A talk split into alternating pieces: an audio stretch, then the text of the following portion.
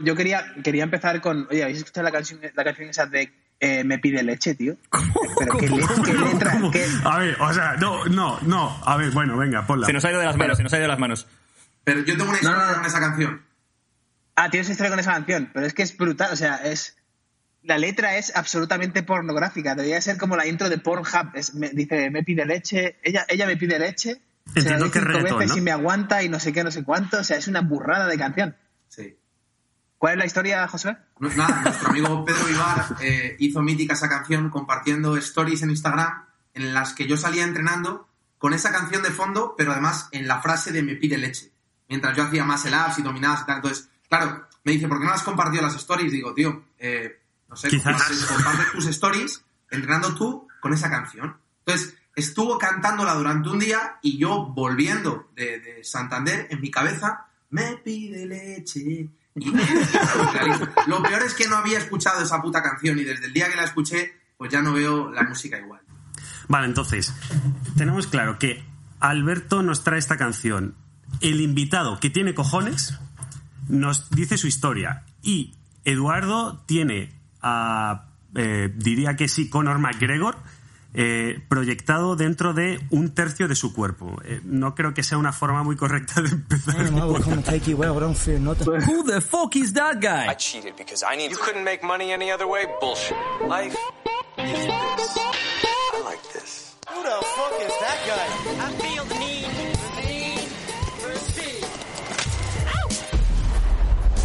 Buenos días, buenas tardes y buenas noches. Como siempre, dependiendo de dónde, cuándo, cómo, por qué nos escuches. Eh, estamos en el podcast número 42 de Ethos Podcast. Eh, un podcast diferente, ahora vais a saber por qué.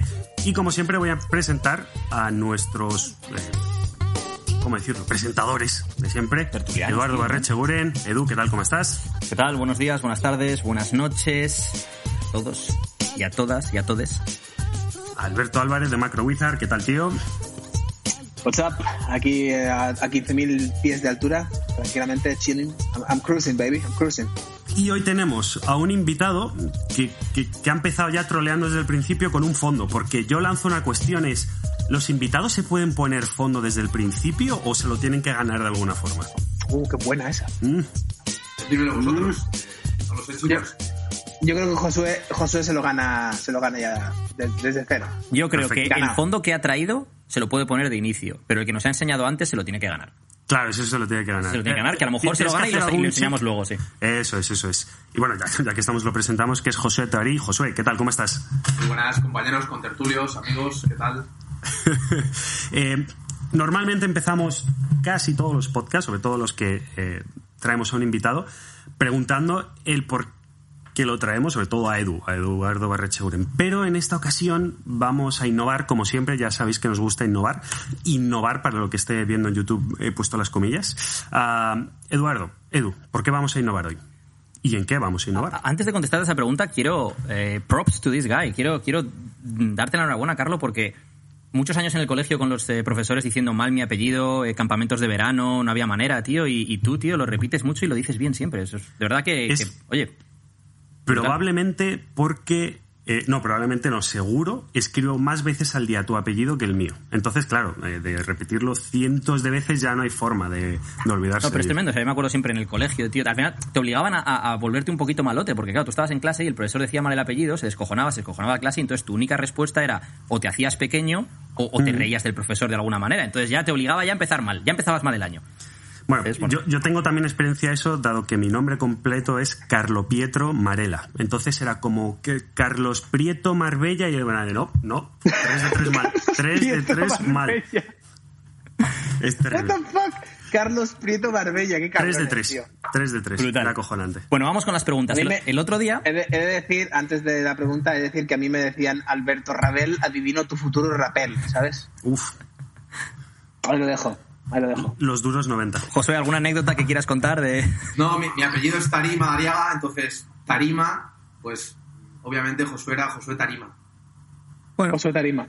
Quitando eso, Jos- eh, mi apellido ha dado muchos problemas porque la gente Tarí no lo entiende y tienes que deletreárselo y cuando se lo deletreas te pregunta que por qué se lo estás deletreando. Y obviamente si te lo ha preguntado cuatro veces que cómo se dice, Tarik. Entonces claro, se piensan que eres bereber y cuando te ven que eres claro de piel, con ojos claros y demás, dicen, no me cuadra. Entonces, bueno, anécdotas. ¿Sabes por qué te lo estoy deletreando? Porque eres tonto. Porque eres gilipollas. Te gusta ser tonto, ¿eh? Eres tonto y te gusta. Bueno, vamos a las preguntas. El otro día lancé en mi, en mi Instagram, a la mi audiencia de Instagram, eh, una pregunta. Bueno, les dije, dejadnos una pregunta para el podcast para eh, preguntarle a Carlos eh, Alberto y a nuestro invitado. Y hay dos preguntas que he seleccionado de las que nos dejaron, de entre, pues nos dejaron a lo mejor 50, 60, 90 preguntas, un montón de gilipolleces varias, algunas eran buenas y he escogido dos que están bien. Entonces, una creo que ya la habíamos contestado, pero me interesaría volver a, retomarla, porque claro, en nuestra audiencia tenemos gente desde chavales de 15, 16 años hasta gente de 35, 40, 45, 50 años. Y esta pregunta en concreto, para la gente joven, creo que es importante. Y es, Mark nos preguntó, tengo 16 años y me he dado cuenta de que mi grupo de amigos me aburre. ¿Cómo encontrar nuevos amigos? Carlo, tú que eres el conductor, conduce. Tinder. Nada, no. Eh, no, no, no. Eh, pues aquí vamos a aplicar uno de los conceptos favoritos de Izos, que es ingeniería reversa. Entonces, ¿yo cómo lo haría? ¿Qué es lo que te gusta, Marc? Eh, te pongo mi ejemplo. A mí me flipa el baloncesto, ¿vale? ¿Qué es lo que haría? Buscar gente que juega al baloncesto. Así de fácil. ¿Dónde voy? Estamos en la era digital. Grupos de Facebook, yo qué sé, yo por ejemplo eh, vivo en Dublín, ¿no? Llegué aquí y dije, vale, quiero jugar al baloncesto. ¿Cómo juego al baloncesto? Facebook lo abro, voy a grupos y busco Basketball Dublin. Ya está, así de fácil. Te aceptan, vas a jugar, papapan y te pones a jugar con ellos. Así es. Si te gusta cualquier otra cosa, créeme, hay foros, hay grupos de Facebook, hay páginas web, hay lo que sea de lo que te guste. No hay problema. Encuéntralo así. Josué, Alberto, ¿algo que comentar?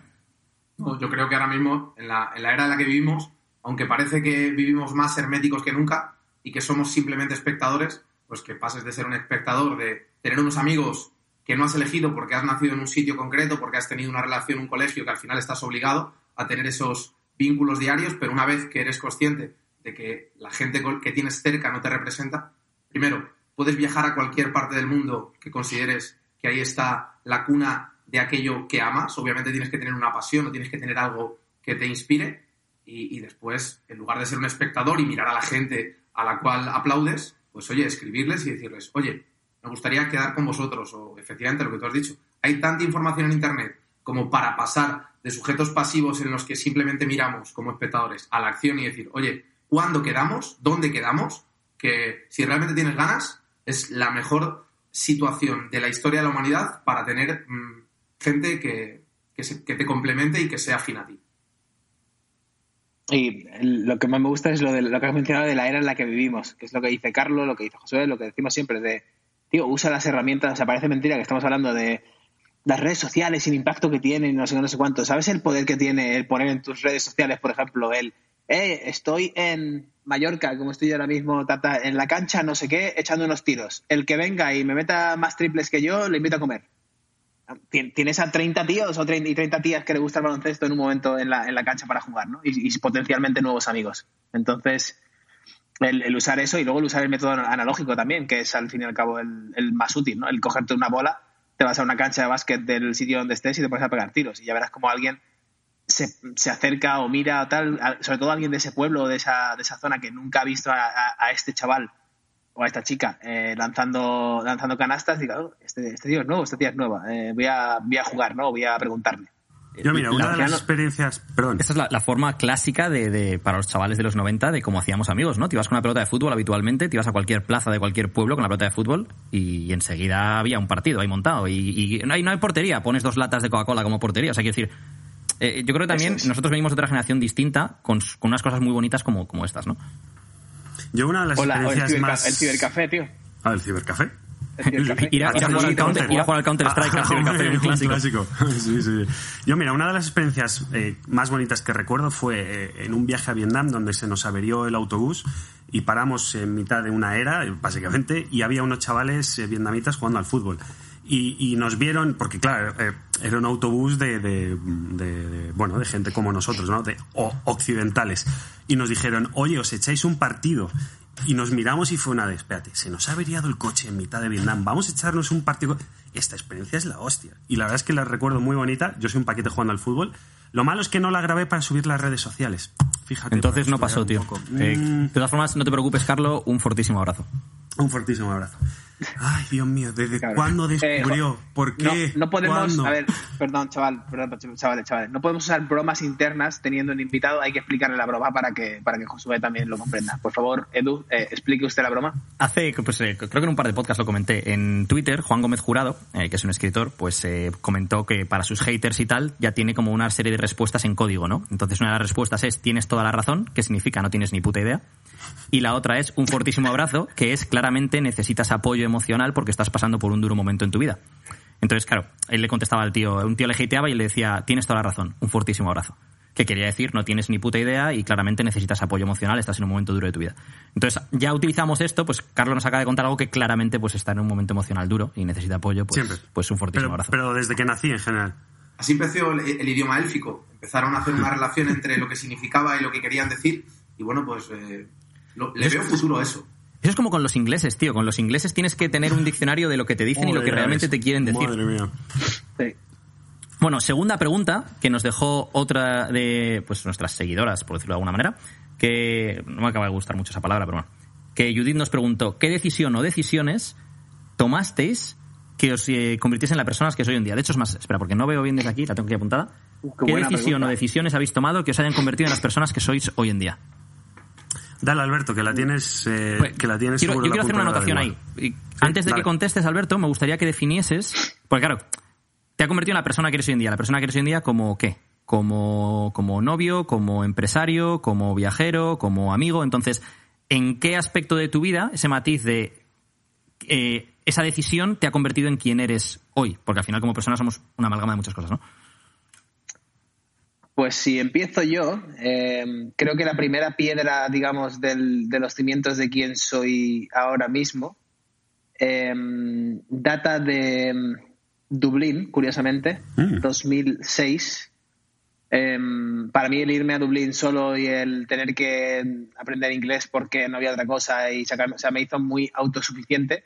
Me amplió el mundo de una manera exponencial, o sea, el, el conocer a gente de todos lados, pakistaníes, decía, hay gente de todo el mundo aquí, al lado de mi casa, estoy en Dublín, no estoy súper lejos, ¿no? Fue como un, un- una, reventadera de cabeza total, ¿no? Como un boom. Y creo que eso eh, puso la primera piedra de los cimientos de absolutamente todo, de, de cómo soy como pareja, como amigo, como familiar, como emprendedor, como consumidor, como lo que sea, ¿no? Em, creo que me hizo autosuficiente. Y en la, en la autosuficiencia y la perspectiva, ¿sabes? El, el ampliarte la perspectiva. Fue- Es como si te quitaran, de repente te gradúan las gafas, ¿no? Vas, vas siempre con la vista nublada y, y ves lo que hay un poco y lo que está cerca de tu entorno y de repente te pones las gafas correctas y haces, holy shit, ¿qué es eso? Lo veo todo en 4K, lo veo todo de puta madre, ¿no? Eso, ese fue la- el mayor cambio de esa experiencia. ¿Cuál es el tuyo, Josué? Yo te tendría que decir cada uno de ellos en función de lo que me ha cambiado, de lo que me ha aportado, ¿no? O sea, no ha habido un dato concreto en la vida. Sí te puedo decir que, al igual que Alberto, comparto que cada una de las circunstancias que me han generado un cambio, que me han permitido pues llegar a ser como soy, para lo bueno y para lo malo, pero vamos a quedarnos con lo bueno, han tenido relación con retos, con desafíos y con la adversidad. De manera que eso no tiene que ser algo malo, es decir, no tiene que ser, por ejemplo, una de las cosas que a mí me cambió fue tener un accidente de tráfico. Me quedé dormido en el coche y tuve un choque frontal.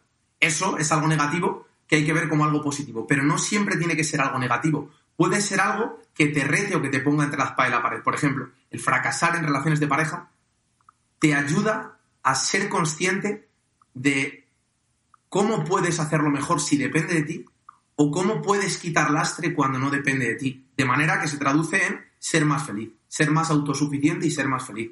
Cuando en tu trabajo te encuentras ante un reto o ante un problema, por ejemplo, al terminar la carrera, yo terminé la carrera en 2012 y en 2012 yo no tenía nada claro. Yo estaba fuera de cualquier vínculo online y lo que empecé es a echar currículums. Me di cuenta de que esto no funcionaba, de que las ofertas que me ofrecían eran desastrosas, vergonzosas, y gracias a darme cuenta o a darme un ostión de golpe con la realidad del mercado es cuando decidí montar mi propia empresa, mi propio proyecto. Entonces, lo que tenemos que empezar a ver es las crisis, las que no dependen de nosotros. Obviamente, si haces el garrulo, te metes en un problema tocho y no sabes salir de ahí, eso es un problema tuyo. Pero muchas veces las que más impotencia nos generan son las que no dependen de nosotros. Me han echado del trabajo, me ha dejado mi pareja.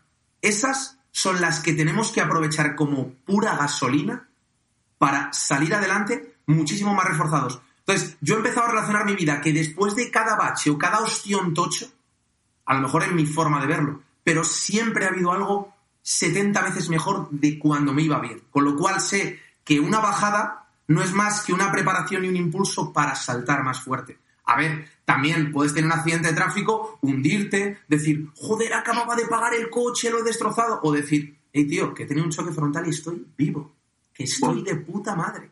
Entonces, yo siempre intento ver la adversidad como algo positivo y cada una de las circunstancias que me has demostrado que en la vida no solo le pasan cosas malas a la gente que se lo merece, que es muchas veces en el marco en el que vivimos. A mí no me pasan cosas malas, por eso la gente se traumatiza cuando pierde a algún familiar, por eso la gente se traumatiza cuando le echan del trabajo o cuando las cosas no van como quieres. Es que también te pasan a ti. Porque si te pasan cosas buenas siempre, da gracias, porque antes o después te van a pasar cosas malas. Y esas malas hay que aprovecharlas para aprender y para salir adelante.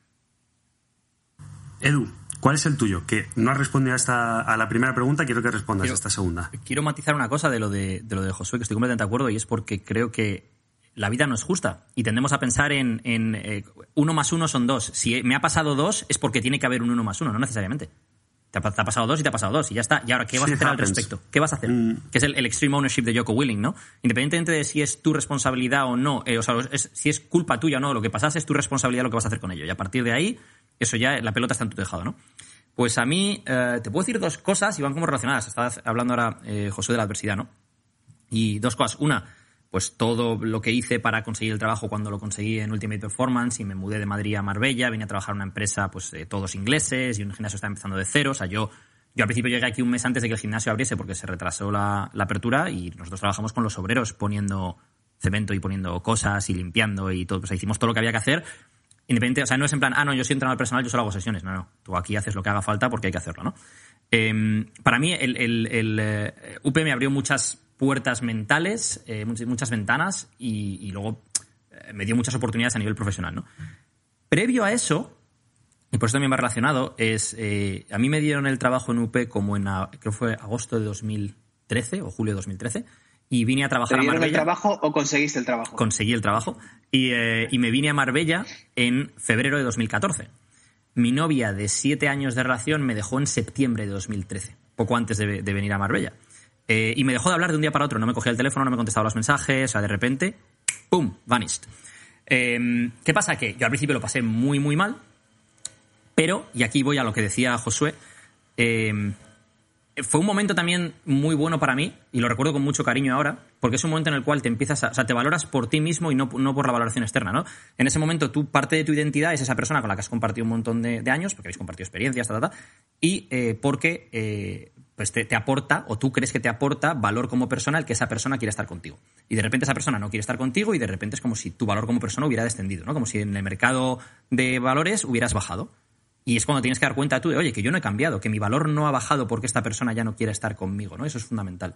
Y te lleva también a un punto de que si lo utilizas como combustible, lo que dices es todo lo contrario, le voy a demostrar a esta persona o al mundo que valgo mucho más de lo que, de lo que esa persona cree que valgo a todos los niveles, ¿no? Y para mí fue como la catapulta luego a mi desarrollo personal, profesional, etcétera. Y la suerte de que luego me llevó también a conocer a otra persona meses después, que es la persona con la que comparto mi vida a día de hoy, que además comparte mis aficiones, porque eh, esta chica con la que yo salía entonces, pues no le interesaba el gimnasio, no le interesaba los deportes de contacto, no le interesaba... Sin embargo, la chica con la que estoy ahora le interesa el gimnasio, le interesan los deportes de contacto, le encanta viajar, entonces tenemos muchas más cosas en común que en nuestro día a día podemos compartir. Y eso no hubiera surgido sin lo anterior. Y al final, eh, lo que te tienes que dar cuenta cuando te pasan situaciones de este estilo es de que eh, tu responsabilidad es lo que vas a hacer con ello. Puedes dejar que te hunda o puedes utilizarlo como, como motor, ¿no? Es como eso que dice Pablo Coelho de eh, utiliza el miedo como motor, no como freno, ¿no? Entonces puedes utilizarlo como motor para decir, pues voy a demostrarme a mí mismo el primero que valgo mucho más de lo que parece ahora que valgo o de lo que en mi mente parece que valgo, porque toda tu estima se va hacia abajo, y lo voy a aplicar a todas las áreas de mi vida. Y yo me acuerdo específicamente, pues como a los... Esto fue un 11 de septiembre, casualmente 11 ese.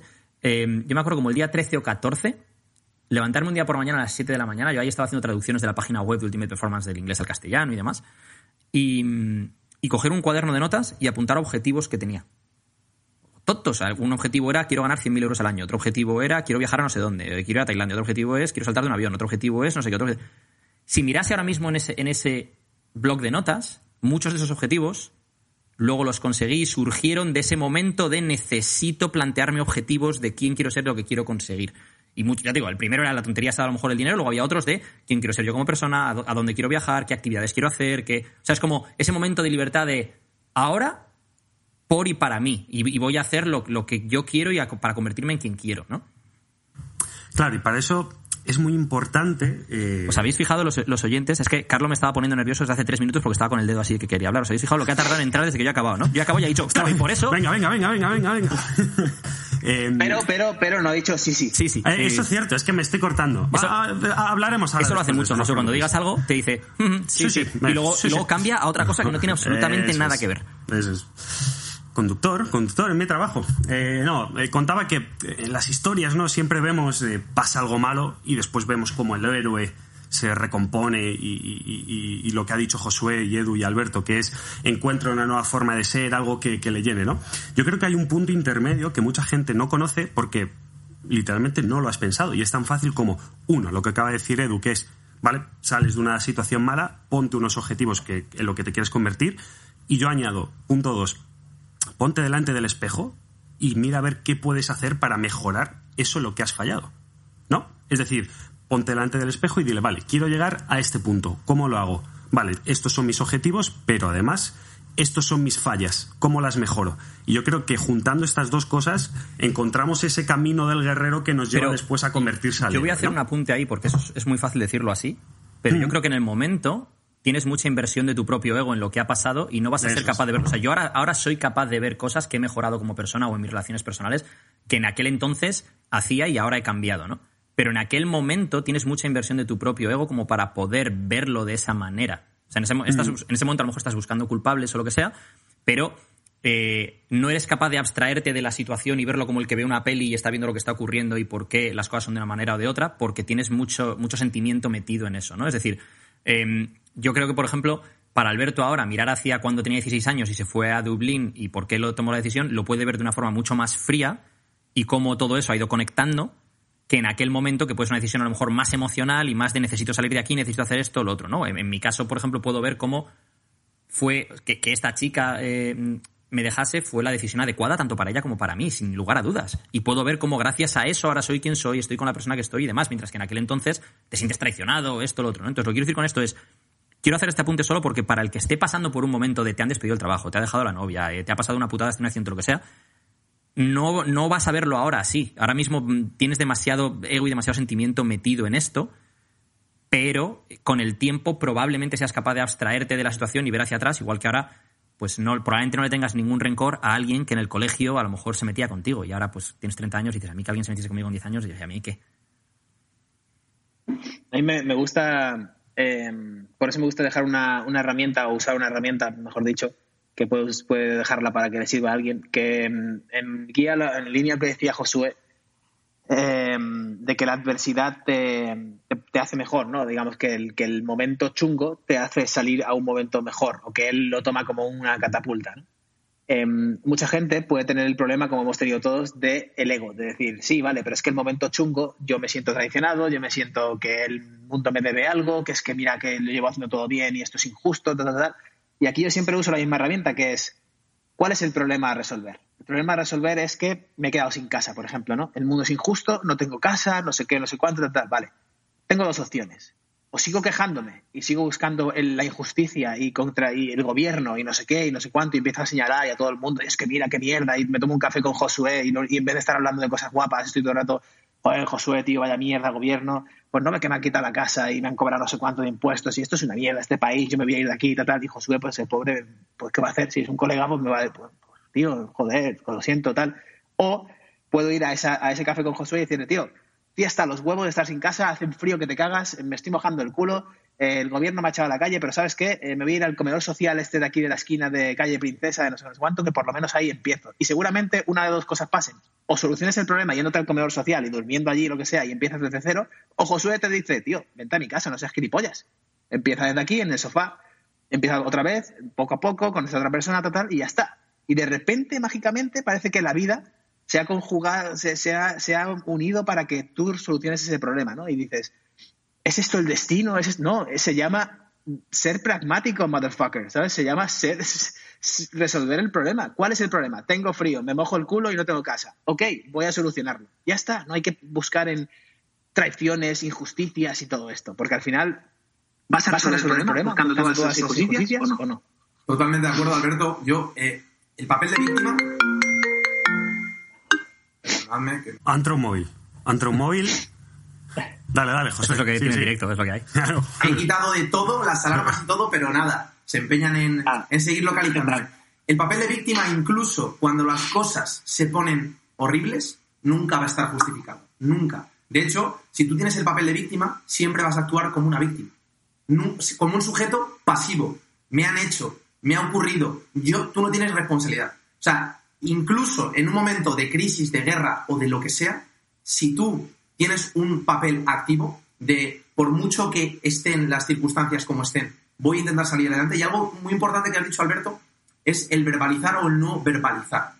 Porque hay mucha gente, ¿no, ¿no os ha pasado que conocéis a alguien, le consideráis un tío de puta madre positivo y demás, y cuando le vais conociendo ya empieza a soltar basura por la boca, empieza a cambiar el papel y el rol. Y realmente le podemos decir, no tío, tú eres el que has cambiado, yo no. Seguramente esa persona no haya cambiado, porque su rol, su papel y su victimismo siempre le ha tenido aquí.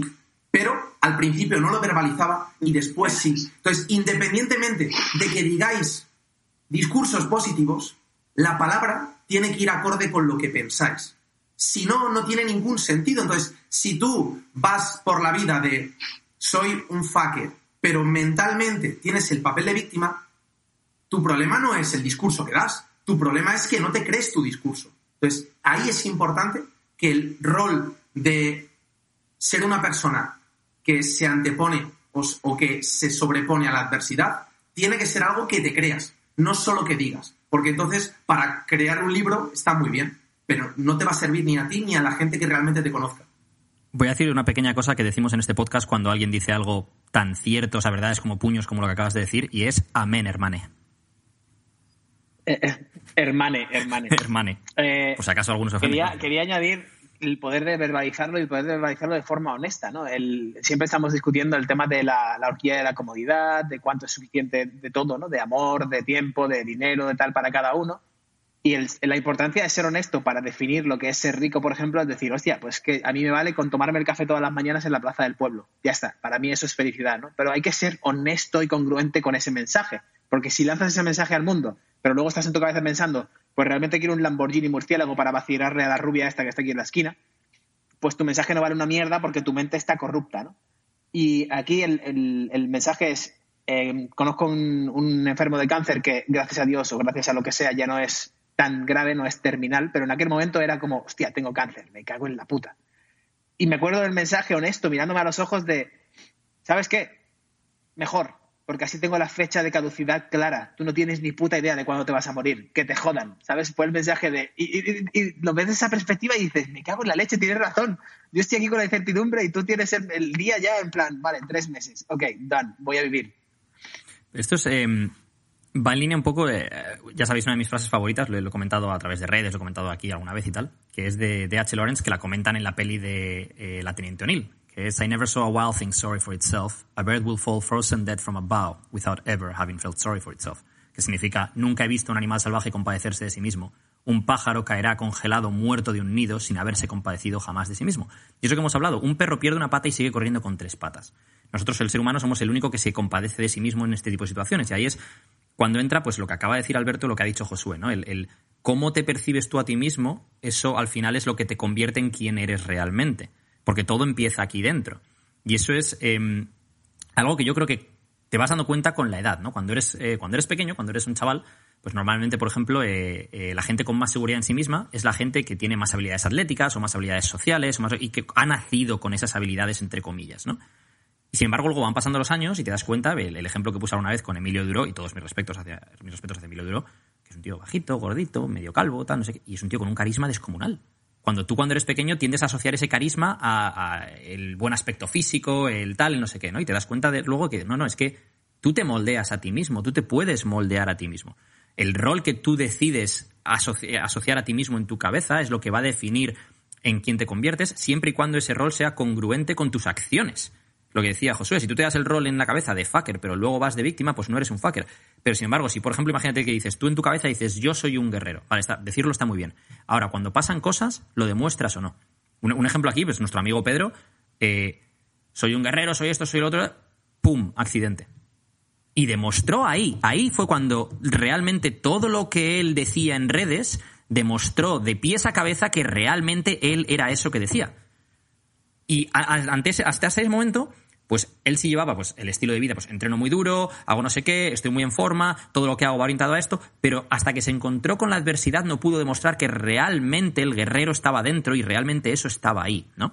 Entonces, eh, em, yo creo que hay una cosa que eh, Alberto estaba comentándonos por el chat privado, ¿no? Que es eh, la diferencia entre la incomodidad por moda y la incomodidad real y cómo la afrontas, ¿no? Es decir, eh, el que yo diga que me gusta la incomodidad o lo que sea y lo pongo en redes y lo que decía antes, ¿no? Si, no, si no lo pones en redes parece que no ha pasado. Y luego la persona que realmente se expone a esa incomodidad y pasa esa incomodidad, ¿no? Y realmente cómo sales al otro lado del túnel, sales siendo otra persona distinta a la persona que entró en el túnel, ¿no? Claro, la diferencia con esto, que era el siguiente tema que tenía que, que quería sacar, era justo lo que acabamos de comentar, que es la incomodidad. Entonces nos encontramos en este tema y en otros cientos tantos, por ejemplo, el estoicismo, con las 10.000 cuentas de estoicismo y las 10.000 cuentas de yo soy estoico y practico todos los días me meto la piscina fría por la mañana, etcétera, etcétera. Muy bien. ¿Cómo se practica realmente la incomodidad? Aparte de poniéndolo en un hashtag. Alberto. Yo eh, el tema lo he puesto por el chat, lo he sugerido por el chat, porque Josué ha comentado algo antes de nuevo, eh, el tema de salir más, salir reforzado de, la- de esas pequeñas derrotas, ¿no? de esos pequeños baches en el camino, que yo no lo llamo fracasos porque nunca es un fracaso hasta que abandonas. Con lo cual, pequeños obstáculos o pequeños baches en el camino. Amén, hermane. Y eh, esto va de la mano de la moda, y lo digo con todas las, las letras y en mayúsculas, moda de practica la incomodidad, hashtag yo soy estoico, que se está generando de nuevo ahora. Esto ya venía en el 2010, son ciclos, ¿no? Es un poco como le pasa al planeta, como nos pasa a todos en absolutamente todos nuestros aspectos. Pero bueno, eh, lo veo una y otra vez y me sorprende, ¿no? El tema de vamos a hacer una quedada de meternos en el lago Chichiniqui, que está a menos 17 grados, para, para practicar la incomodidad, ¿sabes? En plan, es, y así demuestro lo fuerte que soy. Y luego vamos a hacer un ayuno de cinco días. Y luego, mientras hacemos el ayuno de cinco días, vamos a meditar 47,5 horas seguidas sin hablarnos unos a otros. Eh, le pegamos fuego a la televisión y, y le hacemos boicot a TikTok y a Instagram. Y dices, a ver, vamos a ver que la incomodidad, igual que muchas cosas, es totalmente personal. O sea, lo, que, lo que para ti puede ser incómodo, para mí puede ser lo más cómodo del mundo. O sea, si para ti dormir en una cama de pinchos es jodidamente chungo, para mí a lo mejor es como, ah, que no se puede dormir en una cama. Pues yo duermo desde que soy pequeñito en una cama de pinchos o en el suelo, ¿no? Esto, por ejemplo, le pasa, hay un, uno de los países, bueno, el país más pequeño del mundo, está en una isla, cerca de una isla de Indonesia, que la peña duerme en el suelo y vi un documental de, de ellos que cuando salían de ahí a estudiar a Australia o a Indonesia o algo así y les ponían en un colchón, estaban un mes sin poder dormir porque estaban incómodos, no podían dormir en un colchón. Entonces tenían que adaptarse a esa incomodidad que tú lo verías y dirías, lo que quiero decir aquí es, vamos a intentar, creo que sería una buena sugerencia, el intentar dejar de ver el tema de la incomodidad como algo en el que tienes que fustigarte a, tope y, publicar los cinco vientos, como Dios mío de mi vida, mira qué eh, fuerte, estoico y no sé qué soy, porque bebo, bueno, ya no me meto en- en beber cloros ni tonterías de estas, pero porque veo, porque hago estupideces básicamente para ponerme fuera de mi zona de confort cuando necesitamos contexto, como siempre, necesitamos definir cuál es esa zona de confort y por qué estoy retándome a ello. El ejemplo más, más pronto que tengo yo aquí en la cabeza, más eh, eh, top of mind, es cuando comí únicamente legumbres durante X días, pero básicamente porque no tenía pasta para nada más. O sea, yo iba al, al Sainsbury's a comprar y tenía que mirar cuántos pounds tenía en el bolsillo y cuántos tenía en la cuenta, porque tenía 30 pounds en la cuenta y no cobraba en 10 días. Y decía, bueno, pues tengo unos garbanzos, tengo no sé qué, y no me da para verduras. Y como no puedo comprar verduras, pues a garbanzos. Y entonces comía tres veces al día garbanzos durante 10 días hasta que cobraba y luego podía comprarme algo más. Para mí eso era practicar la incomodidad, pero lo bueno de eso es que me he dado cuenta que no me hace falta nada, que puedo vivir a base de garbanzos y ya está, que no hay ningún problema. Claro, y, aquí, bueno, es lo que mencionaba yo anteriormente, que si no lo publicas en redes sociales, ¡ay, no existe. Y es lo que nos pasa, ¿no? Que eh, empezamos una moda que hemos visto en algún sitio y sin ni siquiera haberlo hecho de verdad, nos ponemos la medallita, ¿no? Y claro, el problema de eso es que deja de ser real, deja de ser algo tangible que la gente puede decir, oh, esto es bueno, porque claro, si lo veo en 10.000 personas y veo las gilipolleces que hacen y que realmente eso no es algo real, valga la redundancia, no le doy el valor que tiene, ¿no, Edu? Absolutamente, y yo creo que esto lo ves mucho, sobre todo en la industria del fitness últimamente, ¿no? La gente que son guerreros del gimnasio y cosas de este estilo, ¿no? Pero todo va en torno a Instagram. Es decir, yo cuando empecé a entrenar, la primera vez que fui yo a un gimnasio tendría como 15 años. Me acuerdo porque no, no tenía 16 y no me dejaban entrar y me colaba. Eh, entonces estamos hablando del año 2000. En aquel entonces la gente que iba al gimnasio eran opositores, eran porteros de discoteca y, eran culturistas, fundamentalmente. Entonces, eh, no había Instagram y ese tipo de historias. Y cuando ibas al gimnasio, normalmente ibas ahí a descargar tus frustraciones. Es decir, yo, por ejemplo, si tenía una bronca en casa con mi madre, me iba al gimnasio, o me iba. A veces me iba a lanzar canastas, otras veces, cuando ya luego empecé a poder ir al gimnasio, en el gimnasio me desfogaba, ¿no? Entonces, eh, yo creo que la actitud ahí de- de- del entreno y todo esto era distinta a la de hoy y nadie tenía que vender ser duro. Tú ibas allí a hacerlo por ti, no por los demás, ni intentar vender ninguna moto, ¿no? Yo creo que el problema hoy en día, eh, con la moda igual del estoicismo, al igual que, que con el gimnasio, no, el problema no es si vas al gimnasio o no vas al gimnasio, si entrenas duro o no entrenas duro, si eres estoico o no eres estoico. El problema es si tienes la necesidad de vendérselo al resto del mundo por algo en concreto. Si tú tienes la necesidad de decirle al resto del mundo que eres muy duro, que eres muy estoico, que eres muy tal, em, probablemente tengas Are una really carencia. que estás, estás compensando algo, ¿no? Otra cosa es que tú ¿Cuánto te va a durar esa moda? eso es. Otra cosa es que tú intentes enseñarle a la gente que hay una filosofía de vida o que hay una forma de hacer las cosas, ¿no? Para compartir con ellos pues, un conocimiento que tú tengas, ¿no? Pero, pero el problema que yo veo ahora es, es eso, ¿no? De, la- de las modas estas, de la moda de la incomodidad, la moda de no sé qué, la moda de tal, ¿no? Y luego cuando llega la hora de la verdad, cuando la vida te pone un test, ahí realmente eres capaz de asumir esa incomodidad. Cuando no tienes para comer, puedes comer alubias tres veces al día, que, que decía Alberto, o puedes hacer ayuno interminable en vez de intermitente. Entonces, es. Interminable. Quiero es decir- que, eh, Puedes decir, Carlos, Carlos. digo, que, que hemos convertido herramientas que funcionan y que pueden ser buenísimas en zapatillas de Nike. O en un iPhone. Tal o, cual. o- o en lo que sea. Es como, uh, vale 100 euros, me lo compro. Uy, ¿me puedo meter en la piscina por la mañana porque está fría? Para adelante con ello. Hashtag incomodidad. Josué, te voy a lanzar una pregunta Pero, te, rara. me- pero te- una cosa, pero te meterías si no lo vas a publicar. Es- es- hay mucha No, gente, mucha de esta gente a lo que me refiero es eso, es se seguirían metiendo en la piscina de agua fría si nadie lo fuese a ver, si no lo van a publicar y, que- y el resto les digan, ¡hey, medalla! No se meterían ni de coña. La gran mayoría. Sobre todo la gente que se introduce ahí como una moda. Porque la moda obviamente tiene que ver con el marketing. Y el marketing tiene que ver con lo que la gente ve que hago en redes sociales. Mira, yo a- antes de preguntarle una pregunta a, a Josué, eh, que le voy a preguntar si no es una pregunta por otro lado, es yo caí una vez en una de estas modas que fue la de dúchate por las mañanas con agua fría, que tiene toda su puta lógica, ¿vale? Pero yo caí, me duché y dije, en la puta vida, nunca más. Nunca más. ¿Qué gilipollez es esta? O sea, que, o sea, yo, Yo- entiendo por qué va y por qué lo hace. No va conmigo. No lo voy a. O sea, no, no. Yo, yo entiendo por qué va y también estoy Claro. con, con Carlos. Yo lo hago si es necesario. En Ruanda, el, el año pasado, cuando estuvimos un mes, me duché todos los días con agua fría y, y di gracias porque me podía duchar, porque veía a la gente pegándose cubazos y era como, joder, macho. O sea, me duchaba con lo que había, pero a mí prefiero una ducha de agua calentita tranquilamente, relajante, no sé qué, no sé cuánto y ya está. Pero lo que prefiero a lo que puedo hacer, hay, un- hay una distancia, ¿no? Es decir, si tengo que ducharme con agua fría, no me voy a quejar ni me voy a poner a llorar, que yo creo que ahí es donde está la práctica esta de la incomodidad. Es decir, si tengo que hacerlo, se hace. Pero hacerlo para nada. Y, no- pues, y no solo es eso, luego, luego hay otro punto aquí que es con el tema de los hábitos, ¿no? La gente que tiene el hábito de, no, me levanto a las 5 de la mañana, me, me hago un té indio de no sé qué leches, me doy la ducha fría, hago no sé cuántas flex... Y es en plan, yo a veces que tengo hábitos que los tengo durante 8 semanas y se acabó, o durante 3 semanas y se acabó. O sea, me- a mí me ha dado por ducharme con agua fría X tiempo porque en ese momento me aportaba algo, aunque fuera mental. El hecho de, mm, si superaba esa barrera al principio del día, me ayudaba a superar otras barreras el resto del día mejor. Pero el momento en el que se convierte en una obligación que te has creado de si no soy capaz de superar esta barrera, barrera, entonces el resto del día soy una víctima, entonces hay algo que estás haciendo mal. Porque entonces te estás supeditando a ser capaz de darte una ducha fría para poder ser persona. ¿Sabes lo que quiero decir? Entonces el tema es. eh, El tema de esto es, ahí es cuando se convierte en eso. Es como, mm, no puedo ir al gimnasio si no tengo mis zapatillas Nike. No puedo ir al gimnasio si no tengo mi vídeo de Instagram enseñando mi, mi PR. Pues, o sea, porque mi, mi personal record no es personal record si no lo ve nadie. Eso iba. Hemos abierto el magnífico cajón de las redes sociales. A ver qué nos encontramos dentro. Primera pregunta, Josué. Cuando ves grabándose a alguien en un gimnasio, en tu gimnasio, donde vayas a entrenar, ¿qué piensas? Cuando no, no pien- yo a la gente no miro si se graba o no se graba, miro cómo entrena. Yo soy entrenador y como tal, pues oye, eh, tengo el ojo mm, puesto en la técnica, en cómo combina los ejercicios, en cómo se esfuerza, etcétera.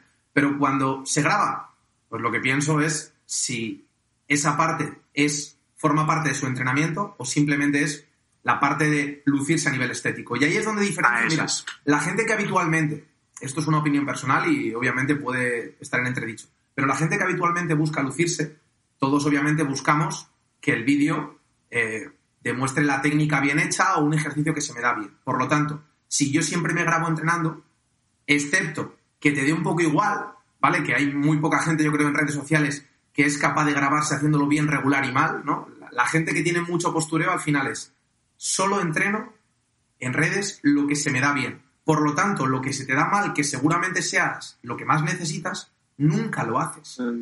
Por lo tanto, excepto que también entrenes sin grabarte, siempre estás haciendo las tres mierdas que se te dan bien.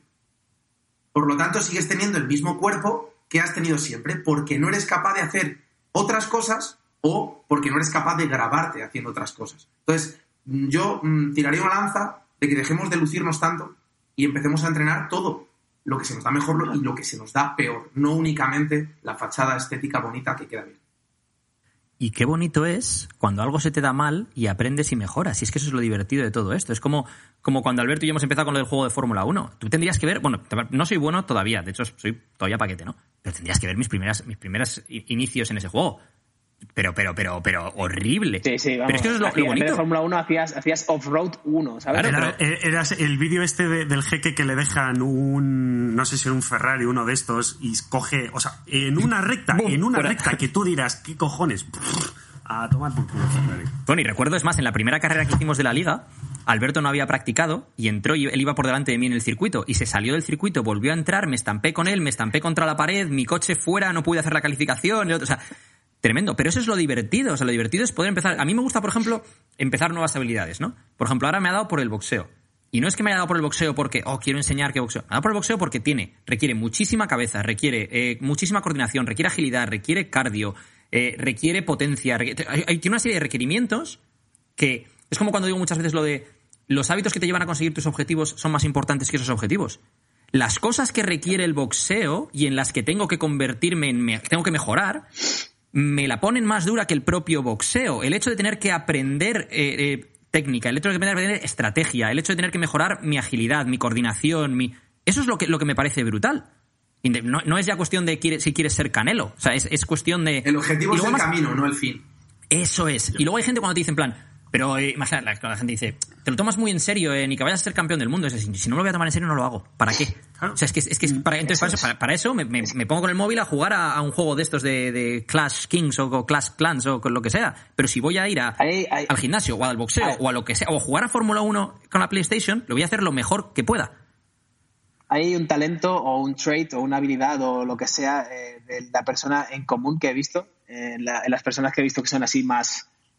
Que, al final consiguen lo que quieren, ¿no? O que, hacen lo que piensan y lo que sienten eh, en sincronía y que básicamente están en paz, que es eso, es haga lo que haga, lo hago al 100%. Mi amigo Sol Orwell, cuando organiza lo de las cookies y tal, parece que está, vamos, organizando el evento del siglo y, se lo toma todo en serio y la, la mezcla de las cookies y no sé qué, la galleta, y dices, tío, estás solamente haciendo cookies, no, no te lo, y, y el tío se sumerge ahí, no hay nada más, no hay, no hay ruido, es cookies, punto. Y es totalmente, tiene sentido, ¿sabes? Es, tío, si no das el 100%, como dice eh, Josué, si, si no das el, ¿cómo es? ¿Cómo es? Sacrificas el don. Efectivamente. Yo tengo un ejemplo que me, me di cuenta hace. Bueno, o sea, lo veía, pero no lo racionalicé hasta hace poco. Y justo con, con el, con el documental de Michael Jordan en Netflix, ¿no? Que, que, que me llevó a esos momentos en los que, por ejemplo, Kobe o Jordan ganan el anillo cuando son apoyados por su equipo, pero evidentemente son los referentes y quien han llevado el peso. Y en la celebración tú te das cuenta de cómo lo celebran unos y cómo lo celebran otros. Ves al resto del equipo celebrándolo alegre y ves a Kobe, por ejemplo, prácticamente llorando, sufriendo en el suelo. ¿Por qué? Porque está diciendo, joder, todo lo que he tenido que pasar para llegar aquí ha merecido la pena. Toda esa carga, todo ese trabajo duro. Y lo hace de tal forma que se tira al suelo agarrando el balón. Los otros dan saltos en plan, "Eh, han trabajado, han trabajado duro, son muy buenos, pero no han tenido ese sufrimiento, esa incomodidad que han llegado, ¿no? Por eso el proceso es tan importante, justo por eso. Es como cuando ves The Last Dance con Jordan y cuando él dice lo de no, decían que yo les exigía mucho, que tal, que no sé qué. Yo nunca les exigí más de lo que me exigía a mí mismo. Pero si vienes a mi equipo y vienes a ganar, esto es lo que hay que hacer para ganar, ¿no? A mí me parece brutal que haya jugadores de la NBA, de los Bulls, que se pudiesen quejar de cómo era. es- Estás en la NBA y estás en los Bulls, hijo de puta. O sea, es en plan, que, que no estás jugando una pachanga con, con- con los colegas mongoles de, de Carlo en Dublín. O sea, es- es- estás en la NBA y estás en los Bulls y es una franquicia ganadora. Pues Vete a otra, vete a otra cosa si no quieres dar el 100%. Y, y esto nos lleva a algo que, que queríamos sacar, de hecho, al inicio del podcast, y pues mira dónde estamos, que es eh, la autenticidad en redes sociales. Y le voy a lanzar otra pregunta complicada a Josué a ver cómo me la batea, que es ¿cómo se consigue la autenticidad en redes sociales? ¿Se puede conseguir la autenticidad en redes sociales? se puede conseguir la autenticidad siempre y cuando tu brújula no dependa de los movimientos que realizan cada uno de tus seguidores o de las personas que sigues, yo considero que sí. Eh, el copiar es una cosa y el inspirarte en las personas es otra. ¿no? no es lo mismo una cita que el comentar algo o qué te ha dejado ese libro de pozo en ti. Entonces, yo entiendo, yo soy el primero que la gente que está donde tú quieres llegar, ya sea porque ha empezado antes o porque se ha desarrollado más, tiene que servirte de fuente de inspiración, primero para ver que están en movimiento constantemente, segundo para ver que están desarrollándose y que aunque hayan llegado no se conforman. Ahora bien, el intentar reproducir determinados modelos por pensar que hay una correlación directamente con el éxito de esa persona, creo que es un grave error, porque puede ser que esa persona, a pesar de hacer lo que hace, ha llegado a, a tener éxito. Y el a pesar de es lo que tú estás copiando, con lo cual tú estás copiando la mierda, no estás copiando la causalidad de su éxito, estás copiando el error que a ti ni de coña, porque a esa persona no le ha hecho llegar a donde ha llegado y a ti muchísimo menos. Y al final encima estás siendo una copia. Yo prefiero equivocarme por mis propias convicciones que equivocarme por las convicciones de otra persona que encima simplemente las llevo a cabo por copiar. Pero es que además aquí volvemos a una cosa que había dicho Josué antes, ¿no? De si lo estás haciendo por el camino o lo estás haciendo por el objetivo.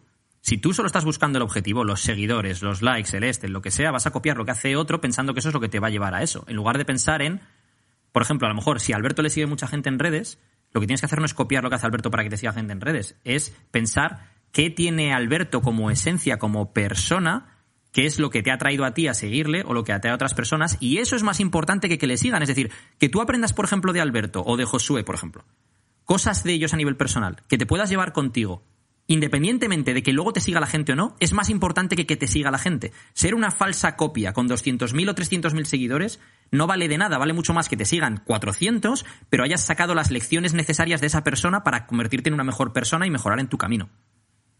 Más que nada porque si vas por ese camino, en algún momento llegarás de 400 al punto que quieres Eres un llegar. fraude. Y, y tú, y- y- Claro. tú sabrás pensar, además tú sabrás tú mismo que eres un fraude. Entonces, independientemente de que luego a la gente te siga o no te siga, es como, eh, con todo el respeto, bueno, iba a decir con todo el respeto, pero no. Todas estas tías que tienen medio millón de seguidores porque enseñan las tetas y el culo. Y estás orgullosa de ello. Y, o sea, no es- no, a lo mejor ganas mucho dinero con OnlyFans o lo que tú, con lo que tú quieras, pero ¿qué estás aportando al mundo? Y estás orgullosa de, de ti misma. Y, y- y tu familia y tus amigos están orgullosos. Es que decir, es que eso a mí Quería- Tí- tía- tías o tíos, porque también hay Sí, tíos en TikTok, por ejemplo, enseñando los. Sí, lo que pasa es que los tíos que- normalmente no, no consiguen esa misma atracción eh, que las tías enseñando eso, probablemente pues porque los tíos somos más cerdos, entonces pues... De hecho, eso eh, dice muchas Me, veces. me gusta, Edu, porque te mueves en públicos heteros. Pero mm, yo, una parte de, de mi clientela y una parte del trabajo que hago como modelo a- de vez en cuando es para un público eh, que no es heterosexual y te puedo asegurar que el rol que siguen es igual o más gore que el que siguen muchas mujeres que efectivamente, excepto que te vayan a comprar la ropa interior que tú llevas o si no llevas nada, que se metan en OnlyFans, no vas a sacarle partido a nada. O sea, no vas Yo- a monetizar nada ni estás y no estás y no estás aportando. Y no sé, Claro, y es, que, es que ese es el punto. Yo el otro día, no sé qué Instagramer que sigo, que, que es una tía que, pues la verdad es que aporta bastante contenido, ¿no? Eh, y decía, ponía un po- unos posts en stories que le debían de llover hostias y decía, ¿sabéis el problema con OnlyFans? Dice, el problema con OnlyFans no es que la gente publique las cosas que quiere publicar y gane dinero por ello. Ok con eso. El problema es que lo están vendiendo como en este caso concreto, el empoderamiento de la mujer empresaria. No, señores, eso no es el empoderamiento de la mujer empresaria. El empoderamiento de la mujer empresaria es una trabajadora que hace esto, esto. Tú estás vendiendo otras cosas, pero, pero no me lo intentes vender como, no, no, ya está, haces lo que haces. ¿Estás orgullosa de ti misma? Sigue. ¿No estás orgullosa? Pues igual tienes que cambiar. Pero, es lo que decíamos de, de lo del, del- del- Estás aportando algo al mundo. Es que al final una empresa es una, una entidad que resuelve un problema de la, de la humanidad, ¿sabes? Es como decir, ¿qué coño estás resolviendo? ¿Qué problema estás resolviendo? Sí, que el, el hombre o la mujer o quien sea que le guste tiene que entretenerse, ¿vale? Pues sé consecuente con eso. Estoy en el mundo del entretenimiento para adultos. Genial. Es que- Pero no te vendan la moto de soy empresario, Ah, eh, O- influencer y no sé y qué. el No, no y el enfoque erróneo. Enseñas el pene, tío. Eso es, y el enfoque erróneo de, de entrada. En la gente que dice, ¿cómo consigo más seguidores o más likes o cómo consigo más dinero? En lugar de cómo resuelvo un problema. ¿Cómo, si quieres conseguir dinero, resuelve un problema. ¿Quieres seguidores? Resuelve un problema. Claro, O sea, es- si es- eres el. Mira, por, por- ¿por qué los comediantes son la caña? Es como decir, resuelven el problema de que la gente necesita ser entretenida. Necesitamos un entretenimiento. De, genial, me lo paso bien, dos horas me río y te lleno un teatro para ver a, yo qué sé, a Jamie Foxx o, a- Kevin Hart, ¿sabes? Dejarme que os diga que también resuelven un problema. El problema es que no resuelven el problema que ellas o ellos querrían resolver. Porque seguramente esa gente haya un momento de su vida en el que digan, no es que no puede ser que la gente solo me valore por mi físico. Vamos a ver, si tú haces cine porno, te valoran por el porno que tú haces, por el conjunto, Claro, claro. por lo buena que eres de actriz o de actor y por tu físico. Entonces, ahora no te van a valorar por tu ideología o tu- por tu filosofía. Entonces, es que hay que ser consecuente con eso. Entonces, ¿tú qué me estás ofreciendo? Pues obviamente lo que veo es, es lo que tú me ofreces. Sí, sí. Ahora Sí, mismo ya soy ha feliz. metido el sí, sí. Ya sabía que ese Espérate, sí tenía ya, que ya. entrar. Ese es. Ah, sí, sí, sí. Ahora claro. mismo soy feliz por dos cosas. La primera, porque está sonando este musicote de fondo para cerrar. Y la segunda, porque estamos cerrando un podcast en menos de una hora. Chavales, yo ya estoy con eso. ¿Por qué lo estamos cerrando? Pues porque Josué básicamente se tiene que ir, pero le emplazamos a una segunda visita en la que hablaremos o intentaremos que una de las primeras preguntas sean, dejo ahí un cliffhanger, que es encontrar tu voz como marca, en redes sociales, en la vida real, como sea, ¿no? Entonces, dejamos eso como punto y seguido para más adelante. Nos despedimos ahora de Josué. Josué, muchísimas gracias por estar con nosotros. Gracias a todos, chicos. Un placer y con ganas de, de retomar esto próximamente. El retorno. Alberto Álvarez, muchísimas gracias. Gracias, chavales. Edu, Eduardo Barrecheguren, un abrazo. Gracias a todos. Josué, te has ganado el próximo día traer el otro fondo. Te lo has ganado. Ah, hoy ya te lo has ganado. Lo pongo ya, lo pongo ya antes de cerrar. No, no, no, no. Pero Otro tiene que ser sorpresa, cliffhanger, tiene que ser sorpresa. cliffhanger número dos. Eso es. No hagas spoiler, no spoiler. Eso es. Nos vamos, chicos. Nos vemos en la próxima. Hasta, Hasta luego. luego.